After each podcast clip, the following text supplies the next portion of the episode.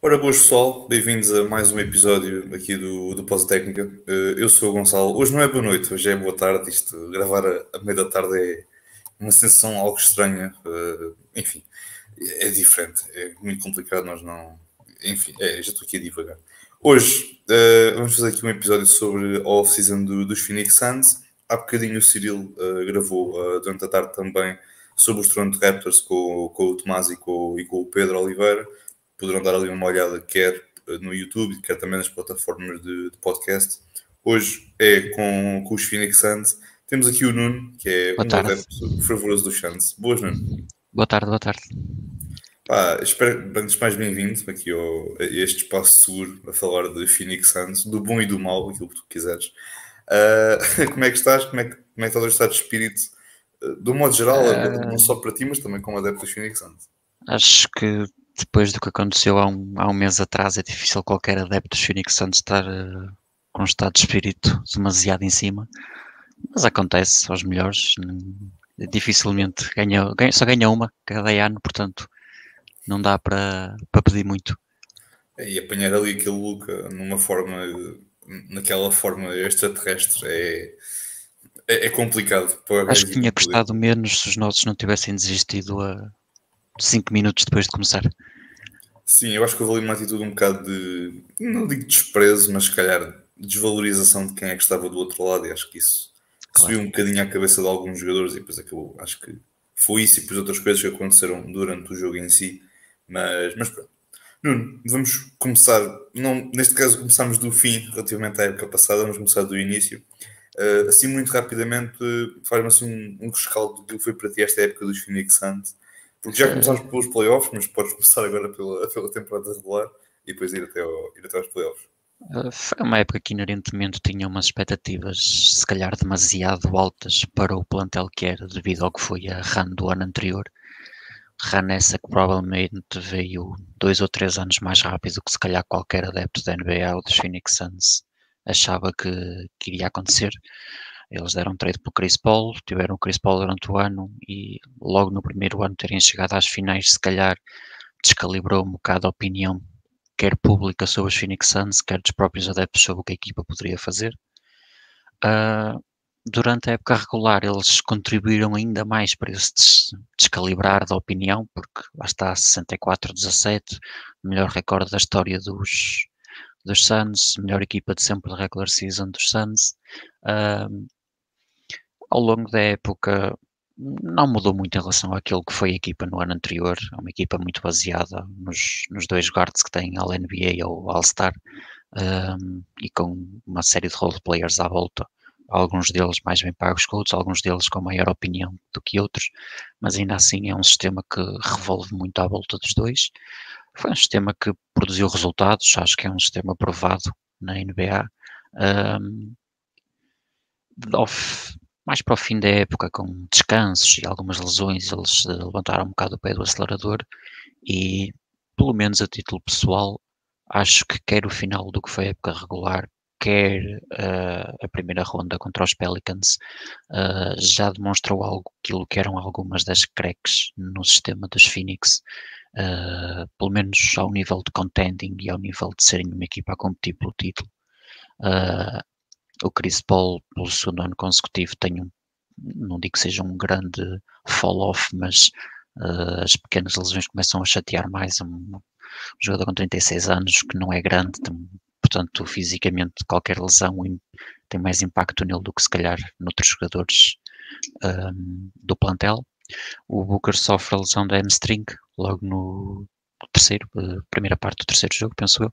Um, só, uh, perde aqueles dois, eh, perdemos aqueles dois jogos de Booker, a série vai, vai a 6 e começa a demonstrar aquilo que é um problema que depois se, se exacerbou na série contra os, contra os Dallas, que é com esta versão diminuída do Chris Paul, uh, é uma equipa que é defendida muito à base de dar a trap no Devin Booker, dar o blitz no Devin Booker da saída dos pick and rolls e tal como muitos dos, dos Phoenix Suns, eu incluído, falámos durante o ano e durante o ano anterior, há, uma, há um sério déficit de ball landing skills nesta equipa.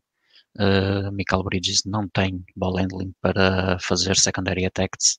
Uh, o Jay Crowder também não, é muito à base do shooting, mal a recebe.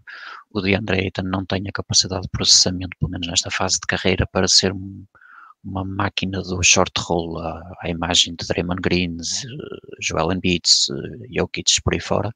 E, portanto, é uma ofensa que estagna imenso e que o ano passado resultou mais porque o campaign teve a season da vida dele. O Chris Paul só, só desacelerou nas finais e o Devin Booker, acho que daqui a uns anos vamos olhar de volta para aquela, para aquela run dos Suns como uma demonstração de elite shotmaking como muito pouca gente tem nesta liga, que carregou as offenses dos Suns até às finais, e mesmo nas finais com 40 pontos back-to-back -back no, no Holiday e no Giannis, que não, não é para qualquer um, numa série. Portanto, acabou, um, acabou num tom negativo, eu não, não sou um adepto que partilhe do West Championship or Bust Opinion, foi uma época agradável de ver, foi uma época agradável de poder uh, todas as noites ligar e ver uma equipa muito boa dos Suns. E acho que é importante para os adeptos dos Suns também terem em conta aquilo que foram os últimos 10 anos antes do Chris Paul, para não começarem já a deprimir, porque já, nós já tivemos equipas más, sabemos o que é ser mal durante 10 anos, acho que é um bocadinho. Uh, acho que não é necessário todo a conversa que está à volta dos Suns neste momento por parte dos adeptos. Sim, e também tocaste na questão do. e concordo com aquilo que, que te faz, acho que foi tendo em conta aquilo que foi a época passada, acho que, pronto, obviamente por motivos óbvios, também porque era um, era um plantel dos Suns, este, que era o do ano passado, que era este ano, cima que era um plantel muito, muito interessante. Obviamente tens ali o, o trio que compõe o resto, que é o Chris Paul, o Booker e o Aiton. Tens ali aquelas boas peças em redor, o, o Michael Bridges, que é dos melhores defesas da nossa liga, o Jake Crowder também é um jogador muito agressivo no, no lado defensivo. Depois tens ali uma rotação que também apesar de por vezes a atuação não ser como o 5 inicial, poder ter aqui algumas falhas, mas ser uma rotação que cada vez que entra consegue. É tal situação. O jogador da rotação, pelo menos da maneira como eu vejo as coisas, deve tem aquela função, tem, naquela função tem de cumprir determinados parâmetros e, e, e tem, de, tem, de, fazer aqueles parâmetros de forma eficaz. Basta olhar para um, para um Javel McGee, por exemplo, em que tu pedes a ele em 15, 20 minutos para fazer para fazer os pontos, para ser agressivo nos ressaltos, para dar boa consciência defensiva lá dentro, e ele faz isso tudo bem. Acho que o Chance também, nesse aspecto, também tem um ponto interessante, consegue fazer muito dessa, dessa, dessas coisas, até mesmo o Cameron Johnson também esteve no, no top 3, se não estou em erro, para, para Six Man of the Year. Portanto, é aquele jogador de micro-ondas que nós costumamos dizer, uh, mas tocando aí na questão de Devin Booker, eu concordo. Eu acho que viu-se obviamente um Devin Booker a, a melhorar ano após ano, aquele run do ano passado foi excepcional, este ano também foi uma run muito, muito interessante por parte, por parte dele. Um, também acho outra coisa que o beneficiou muito e que é aquela questão de na época da bolha ele era o playmaker desta equipa e era o principal marcador de pontos. E ele conseguia fazer as coisas uh, conseguia fazer as coisas relativamente bem. Era um jogador eficiente nesse, nesse aspecto. Uh, achas que também tocando aqui muito rapidamente antes de passarmos já para, para os outros casos uh, Obviamente o Chris Paul está, está sob contrato, tens, tens os problemas físicos que, que mencionaste. Uh, tens receio que se calhar esta equipa possa ir um pouco abaixo uh, depois de uma possível saída do Chris Paul, porque ele estava para. Tinha um, estava possível para uma extensão e acabou por aceitar menos uh, na renovação para poderem renovar com outros jogadores da, da, equipa. Achas que com a saída do Chris Paul a equipa pode piorar de rendimento no que diz respeito à construção do ofensivo? ou achas que contas bem com o Devin Booker para poder ser o principal playmaker e o principal marcador de pontos? Hum, eu tenho, sou uma pessoa que está relativamente uh, alta no Devin Booker em relação à, àquilo que é se calhar a opinião geral dele. Eu acho que o Devin Booker já atingiu uma, uma fase de carreira em que já tem a capacidade de ser o lead playmaker de uma equipa.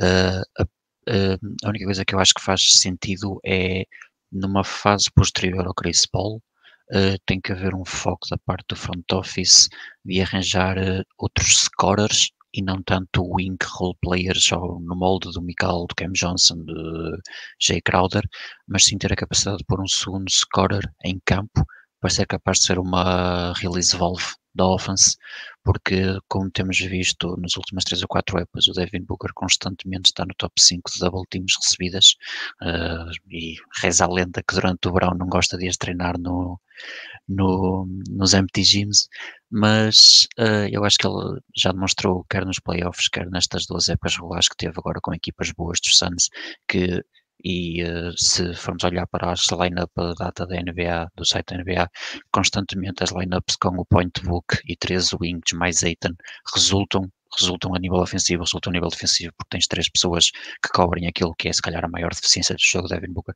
apesar de eu achar que ele, esta altura da carreira, é um defesa neutro, não, já não é um Trae Young desta vida, não é um, se calhar, não é um Chris Paul desta vida atualmente, mas hum, acho que a partir do momento em que os Suns derem commit, porque eu sou da opinião que eles vão dar commit no pós-Chris Paul ao Devin Booker como lead playmaker e lead initiator no, nos moldes de Tatum, Lucas, uh, Bradley Bills uh, desta vida, uh, eu acho que tem que haver um foco enorme do, do do front office em arranjar um segundo scorer que seja capaz também de ter uma, uma usage elevada e carregar os momentos em que o Booker leva as traps uh, logo dos pick and rolls. Uh, não tenho, não sou da opinião que algum dos membros correntes da equipa seja essa segunda opção. Não acho que nenhum dos membros atuais dos Suns, fora o Booker, tenha capacidade de ser a segunda opção numa, numa equipa, pelo menos numa equipa uh, séria digamos, uma equipa que esteja a competir pelo título, que esteja a competir por terceiras rondas de playoffs, finais e por aí fora. Eh, e, portanto, e sendo que vamos no futuro próximo falar disso, eh, eu penso que é necessário o front office olhar para as peças que têm neste momento, uh, dar gauge ao valor que eles têm no mercado e ver se há possibilidade ou não de arranjar essa segunda, essa segunda opção para um futuro de Chris Paul porque eu acho que o Chris Paul tem dois anos, tem este ano que vai começar agora e mais um a seguir. Não penso que ele vá renovar outra vez depois desse ano, uh, pelo menos não num, no rol atual de ser o homem a liderar o, o ataque, porque é uma coisa inerente a ter o Chris Paul na equipa. Quem corre a equipa é ele. Ele não é um jogador off-ball, não digo que se recuse, mas não o sabe fazer. Uh, a percentagem de triplo desceu imenso este ano outra vez. Uh, ele não tem o volume de triplo para ser considerado um off-ball player e, portanto, estes dois anos acho que é continuar o curso. Somos uma equipa que ganhou 64 jogos. O que aconteceu no jogo 7 às vezes acontece, são coisas normais. Toda aquela série foi provavelmente o, o póster daquilo que é a variância de triplos na NBA deste, neste momento três dos jogos foi a nosso favor, quatro dos jogos foi a favor deles e foi isso que definiu, que definiu não, não digo que não estou a arranjar desculpas para eles, mas foi isso que definiu muito do que foi a offense naqueles, naquela série.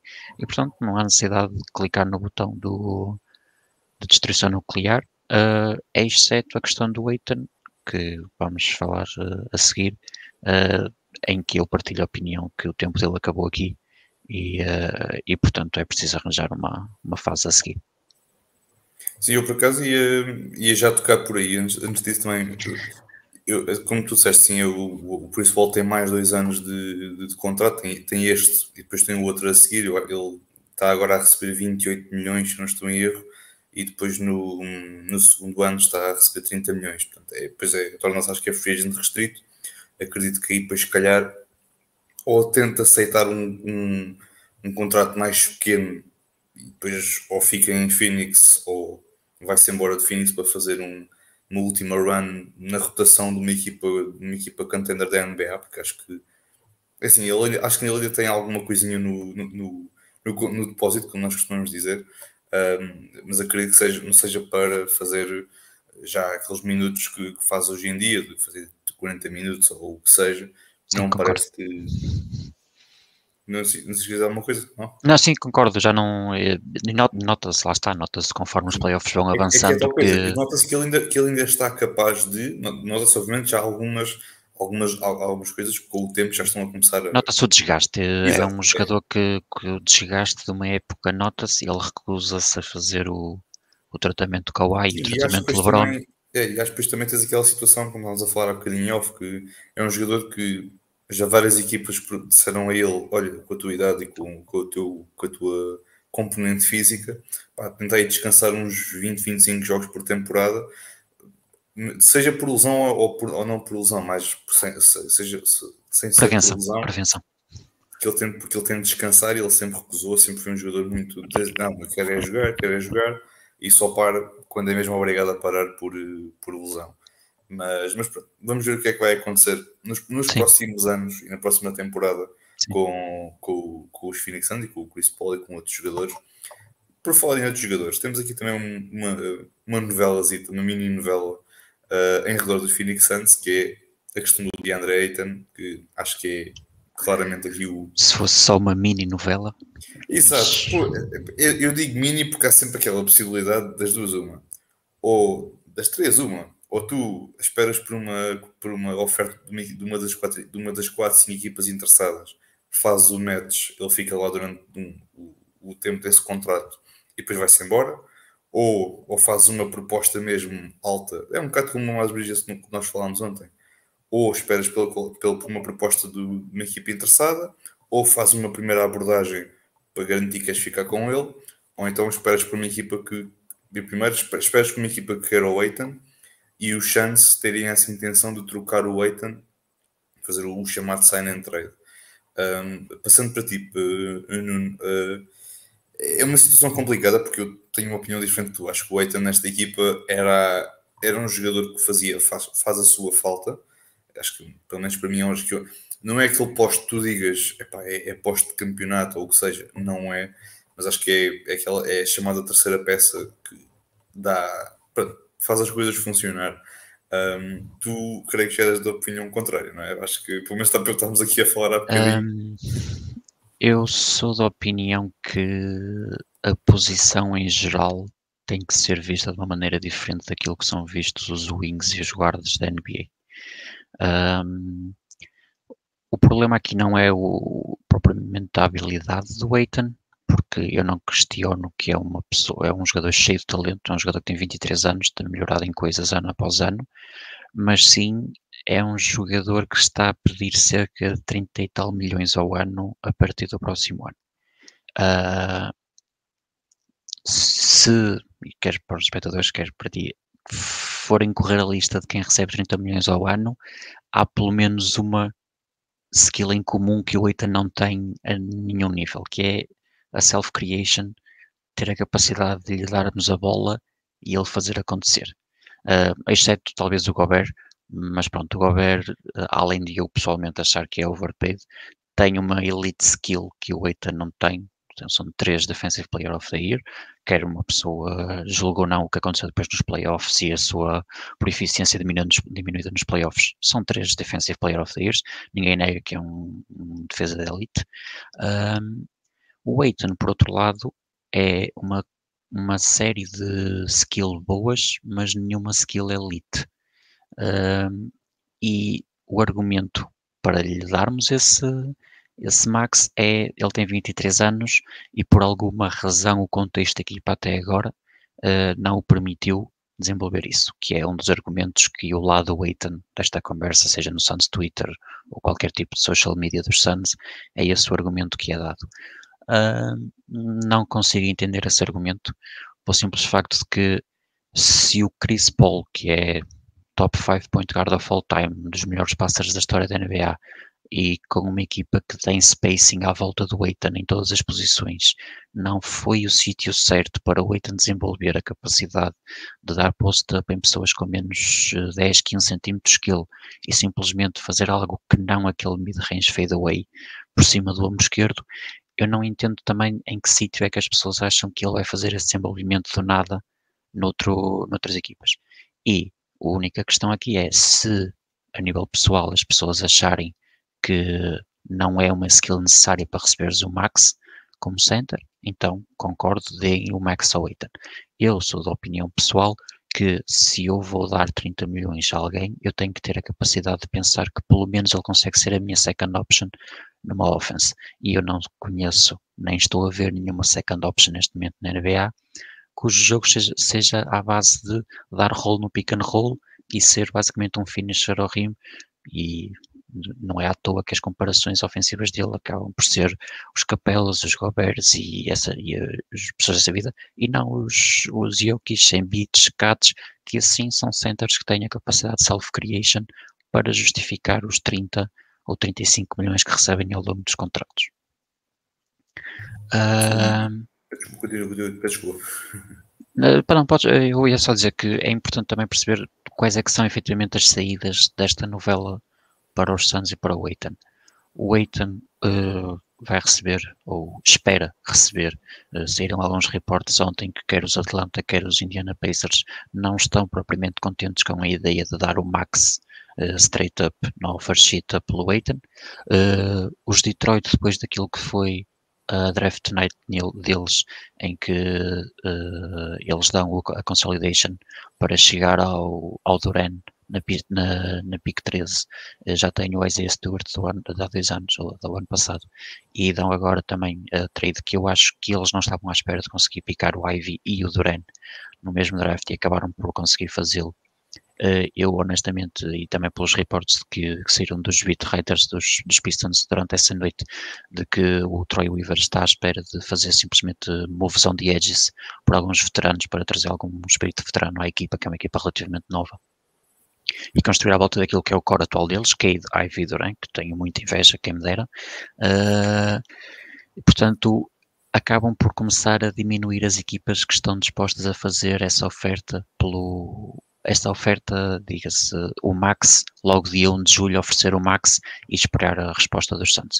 Uh, os Spurs e os Orlando ainda têm a capacidade de abrir o direito. O, os Spurs só conseguiriam pela sign and trade, os Orlando ainda têm o espaço para fazer, mas também não sei se eles estão dispostos a fazer uh, o Eitan, o Bamba e o Elendel Carter funcionar uh, em conjunto, sobretudo tendo picado o Paulo, já tem a posição de 4 ocupada com o, com o Franz e com o Paulo, portanto não me vejo o mundo em que eles oferecem simplesmente a offer e esperam uh, não receber match dos Santos.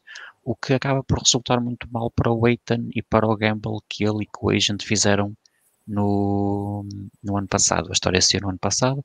Uh, os Suns ofereceram o max de 3 anos e o, quer o agente, quer o Eitan disseram que era o de 5 ou nada ou, uh, ou então iriam seguir para a Restricted Free Agency, e a verdade é que chegou agora ao verão e os reportes começam a sair que se calhar não há essa oferta do max de 5 anos uh, das outras equipas na mesa para ele obrigar os Suns a deixá-lo ir ou a dar match. Portanto, eu honestamente acho que há dois, uh, duas saídas daqui, ou os Orlando por alguma razão oferecem e nesse caso eu acho que os Suns dão simplesmente match e quando passarem os seis meses de restrição uh, dá um trade em janeiro. Uh, penso que é a partir de 15 de janeiro que ele ficaria outra vez available para trades e, portanto, dia 15 de janeiro uh, eles dariam trade já com um contrato de 4 ou 5 anos do Wait, que já tem um valor diferente daquilo que era só o sign and trade. Ou, e, uh, ou a sign and trade sai este ano, se calhar por alguém que nós ainda nem sequer ouvimos dizer.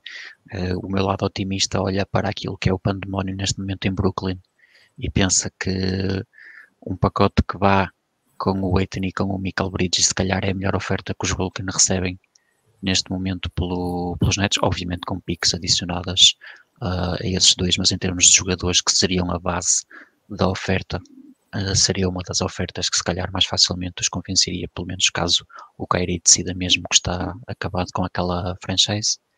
E portanto, eu se tivesse que, eu não, não aposto, não dispenso apostar na NBA, mas se eu tivesse que apostar no, no autocampo disto, eu acho que ou é o sign and trade por uma superstar a sério, uh, saiba-se ela qual seja, uh, ou pelo menos em, em novembro, outubro e dezembro o Eitan joga pelos Suns e depois em janeiro é, há todo um novo mercado que não há agora no verão para ele ir.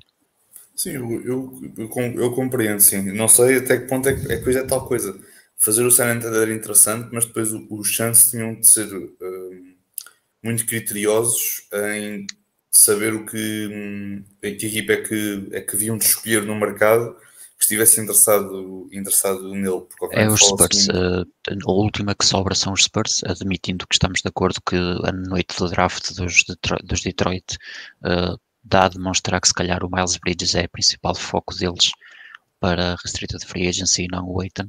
Uh, os Spurs seria uma coisa à volta do Potel, uh, o rookie deles, agora que eles picaram, o Soan, e uh, talvez o Lonnie Walker, mas não posso dizer que ficaria extremamente contente com aquilo que é, e daí eu sei da opinião que eles ou juntam o Aiton ao resto dos assets que têm para fazer o swing por alguém a sério, ou tenho sérias dúvidas que ele se vá sentar durante três meses até janeiro. Portanto, é aguentar três meses dele, se calhar triste, chateado, o que quer que seja que ele está com o, com o Monty Williams e com o resto neste momento. E depois em janeiro, uh, há, tenho a certeza que eles arranjam 10 equipas prontas a fazerem, a fazerem 30 milhões de salário e assets para trocarem pelo, pelo Aiton. É, porque é, é, tal coisa, eu acho que eu compreendo o Aiton, se eu, compreendo a posição do Aiton se nos Phoenix Suns só tivesses o Devin Booker como o jogador e a receber o contrato que ele está a receber, porque íamos ter três jogadores ali em Phoenix a receber pelo menos 30 milhões. Já para não falar que o, em, em, termos de folha salarial uh, as coisas estão agora não estão complicadas, mas daqui a um, a um ano, na próxima temporada, daqui a duas, as coisas poderão estar muito complicadas e até mesmo o GM no o, sorry, James, já, James Jones, James Jones. Exato, pronto, o James Jones, ah, creio que também foi o dono que também tinha O dono Sarber, sim, mas, eh, mas isso já é este, o historial dele, é não pagar. O historial pronto, deles é. Exato, e ele já, ele já na altura tinha, ele já, já há uns tempos falou que nessa situação nós agora não estamos, ele no fundo disse, nós agora não estamos a pagar nada. Daqui se calhar um, dois anos vamos pagar e depois não queremos, como tu disseste, ele não quer é pagar, não queremos nada, não queremos pagar, não sei o quê. Vai ser, eu acho que vai ser interessante ver como é que esta novela se desenrola. Eu acho que o Eitan com, com, com, o Dwayne, com o Dwayne Casey como treinador, acho que era alguém interessante ir para, para Detroit, mas acho que concordo contigo. Tendo em conta aquilo que foi a noite do draft de, de, dos Pistons, acho que eles estão mais focados num wing player, uh, ter ali um bocado de rotação na, na, na, na wing, porque tens o Miles Bridges, poderás ter ali o Ivy e o Cade, teres um, o, o, o que não é posto, não é um posto titular da NBA se calhar neste momento, daqueles top top, mas é um bom posto para poderes ter uma boa temporada com o rookie dele.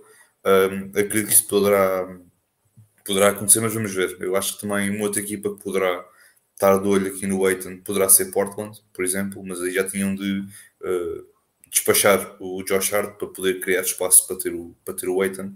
Mas vamos ver como é que, como é que isto tudo se desenrola no que diz respeito a esta, esta novela do Aiton, mas eu, eu também ia um bocado por aí. Acho que poderemos ter ou um sign and trade para uma equipa que não tenha logo imediatamente o cap space, mas consiga oferecer jogadores que os aceitem para poderem continuar o caminho uh, ou então simplesmente deixá-lo ir embora, que acho que é isso. Não me parece que seja isso que os Suns pretendem. Não, eu porque... acho que não há nenhum, nenhum resultado disto em que ele saia por nada. Eu acho que se eles não conseguirem Sim. a sign and trade, eles vão simplesmente dar match, têm o direito, têm o, o poder de escolha e de decisão de dar o match a qualquer offer que chegue e uh, eles estão dispostos, uh, de andar um ano todo a falar da cultura, da cultura, da cultura do balneário, eu acho que eles estão dispostos a simplesmente acreditar que entre Chris Paul, Monty Williams, James Jones, tudo pessoas que são respeitadas a nível da NBA, né, pelas pessoas mais importantes da NBA, eu acho que eles estão dispostos a simplesmente acreditar que eles conseguem meter na cabeça do Aiton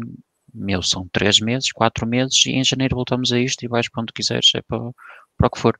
Eh, e, portanto, eu acho que não há nenhum cenário na minha cabeça, nem nos, no cenário dos Suns mais pessimistas, dos Suns mais pessimistas, em que ele saia daqui por zero, pelo menos. Por zero, pelo menos não sai. Podemos não gostar do return da sign and trade, lá está, não sou o maior fã do return dos Spurs, mas uh, penso que por nada não sai e depois é, é tentar nos convencer de que o return que recebemos era o que, era o que queríamos.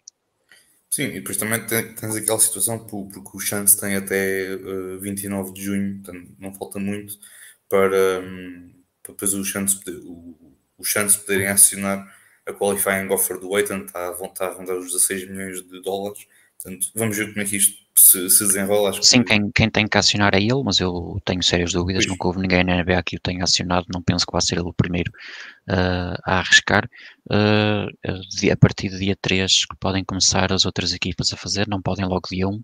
Dia 13 outras equipas podem começar a fazer. Porque é a primeira, é, acho que é dia 30 começa, tens, que é aquele período. Dia 1, é exatamente, dia 1, meia-noite de 30 para 1 começa a free agency, mas eles só podem oferecer uh, match offers a, a receita free agency a partir do dia 3, é, portanto... É coisa, nós às vezes temos muito aquela situação do hoje anunciar logo dia 30, dos jogadores sim, sim, sim. da equipa Y, só que é, é um chamado pré-acordo, é ok, olha, eles já Sim, claro, e uh, até podemos receber logo dia 30 a notificação do hoje a dizer que X equipa ofereceu o match, mas os Suns só podem, uh, só, uh, ou seja, a decisão dos Suns é até dia 9, só pode ser dia, até, dia, até dia 9 de julho eles decidem, também não sei se, lá está, eu acho que os Suns, e não sei se será o lado demasiado otimista da minha parte, quer os Suns, quer grande parte da NBA vai provavelmente ter um começo muito, muito lento da, da free agency porque querem ver finalmente o que é que acontece em Brooklyn, uh, se aquilo rebenta, se aquilo não rebenta, se há aqueles dois top 15 players disponíveis para, para virem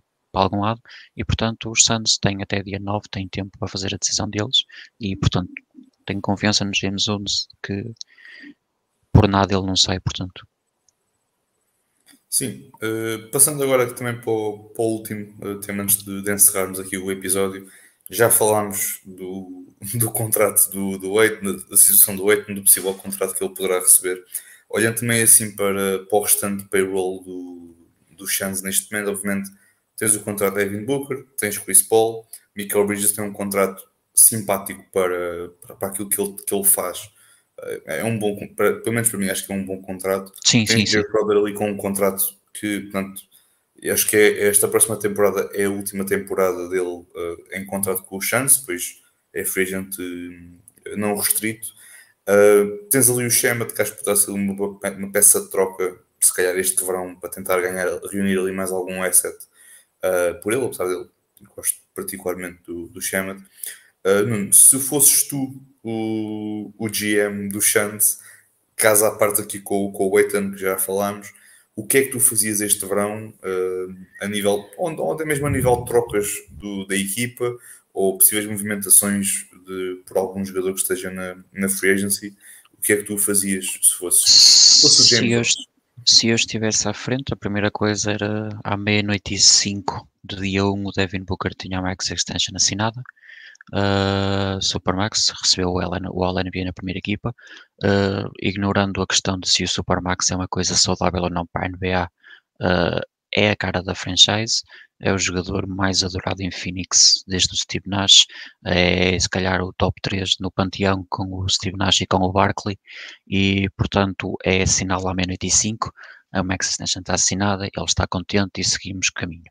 Uh, eu também fazia já a extension do Cameron Johnson, acho que não tem que ir muito alto uh, pelo valor dele, penso que por 16, 17 milhões por ano uh, ao longo de 4 anos eles assinam o, o Cameron Johnson, 6'9 shooter, defesa, saudável, defesa relativamente bom, Uh, nunca vai ser muito mais qualquer agora, já tem 26 anos, mas temos um, um, bom jogador pelo seu prime inteiro até aos 30 anos, uh, num contrato saudável para a equipa e que rapidamente era trocado por outra coisa se fosse necessário quando aí chegasse. Por mim, o Jay Crowder não estava cá para o ano. Uh, acho que quer que seja com Aiton, quer seja com outro center qualquer, o Jay Crowder, esta fase da, cadeira, da carreira, não consegue ser um 4 não consegue jogar a power forward, um, é um, não é um rebounder, uh, não é um bom rebounder para a posição, comparando com o resto da NBA. Uh, éramos uma equipa pequena, fomos uma equipa pequena durante o ano todo. Não oferece ofensivamente nada a não ser o streaky shooting inerente ao Jay Crowder, uh, lançou 40, 45% quanto aos Dallas, mas lançou 18% quanto aos Pelicans. É, é demasiado streaker para confiar nele como principal shooter da equipa. Ele é tipo, ele é tipo um PJ Tucker da vida, que está ali no cantinho, está à espera Exatamente. da bola. É, só que lá está, defesa. o Tucker é melhor defesa e joga mais alto que o Jay Crowder, ainda que seja mais baixo, joga mais alto. Um, e portanto, o que eu faria é entre Jay Crowder, o Shemet e uh, possivelmente o Cameron Payne são cerca de 25, 26 milhões. Nós temos as nossas piques todas no futuro. Eu acho que 25 e 26 milhões de, daquilo que são expirings, maioritariamente, eh, e duas, três piques, e, era, e é preciso arranjar uh, ball handling, é preciso fazer com que esta equipa tenha mais scoring threats off the dribble. Não pode ser só o Devin Booker a ter a capacidade de receber uma pick e fazer acontecer alguma coisa com uma pick. Obviamente o Chris Paul consegue fazê-lo, mas por dois anos consecutivos consegue fazê-lo até maio e nós precisamos de alguém que o consiga fazer em maio e junho também. Uh, eu, já, eu não tenho confiança no Mikal para fazer isso, não tenho confiança no no Cameron Johnson para fazer isso. E, portanto, se nós assumirmos que o Cameron Johnson pode aceitar logo a posição de starting for, se nós trocarmos, seja, por exemplo, para um, um guard, não o, não o Jordan Clarkson em específico, mas no molde de Jordan Clarkson, uh, simplesmente alguém que venha off the bench para dar um juízo que a nossa offense não tem por natureza uh, off the dribble, ou em termos de pull-up trees, que é uma coisa que não existe nos Phoenix Suns também sem ser o Devin Booker. E portanto, o Devin Booker assinava, o Cameron Johnson assinava, e eu pegava nos experings do Crowder, do Cameron Payne e do, e do Shemet e tentava fazer também um swing por alguma coisa.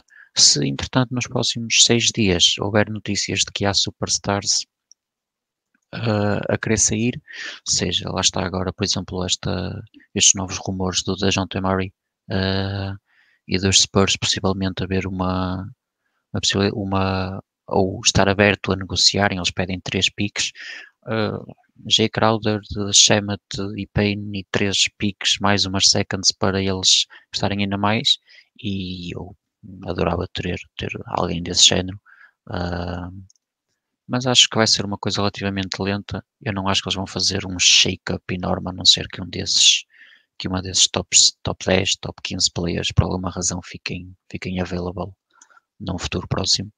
E uh, é acreditar. Acreditar que esses dois salários, esses três salários, mais as duas ou três piques, conseguem, conseguem trazer o, aquilo que falta à equipa, porque quer o Jack Crowder, quer o Shemet, não são peças fulcrais daquilo que, são, que, é os, que são os Suns neste momento.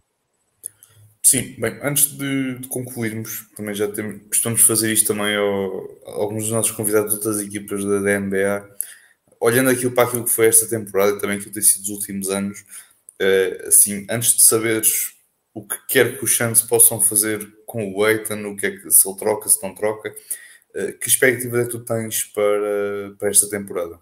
Eu acho que vão ser, vão ser relativamente a mesma equipa. Não prevejo grandes quedas. Acho que quer com o Sam Ayton e com o replacement que vier, ah, não vai haver uma mudança daquilo que são os Phoenix Suns no geral. Acho que têm problemas off-court que vão sair no futuro próximo. A peça do Baxter Holmes sobre o Robert Sarver e todos os, os problemas de, de, organização que estavam associados a eles estará para sair no futuro próximo. Não sei se será uma situação do Sterling, se for uma situação parecida com o Sterling e com os Clippers, posso ver isso afetar de alguma maneira ou outra aquilo que é a performance on court, mas fora uma, uma questão dessas, eu acho que vão ser relativamente a uma equipa, acredito que vão ser uma top 4 seed, top 5 seed, e uh, a versão contending, a versão title contending dos Suns, depende muito daquilo que for o return que eles têm pelo DeAndre Ayton, seja agora, seja num, em fevereiro numa treino pela trade deadline. Sim, também, também me parece, acho que não devemos ter, tirando o Eitan, acho que não devemos ter assim muitas, muitas mexidas nesta, nesta equipa. Parece-me que está, está assim um core, não só para agora, mas também para o futuro.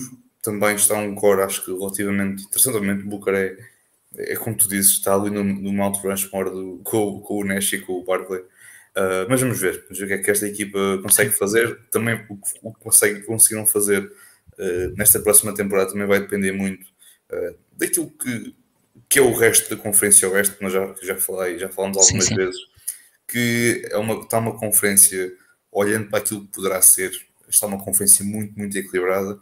Teremos muitas equipas que, tal como este ano o terceiro classificado da Conferência Oeste venceu o título, também podemos ter aqui muitas equipas com muito talento no, no, na Conferência Oeste, se calhar a ser eliminadas precocemente e não é sinal que as coisas estão más para essas equipas, mas é mesmo sinal de que está, está, o nível de, de competitividade está muito, muito elevado, pelo menos isso é aquilo que tudo indica, pelo, pelo menos na teoria, olhando para uma equipa como os Clippers, como os Nuggets, etc.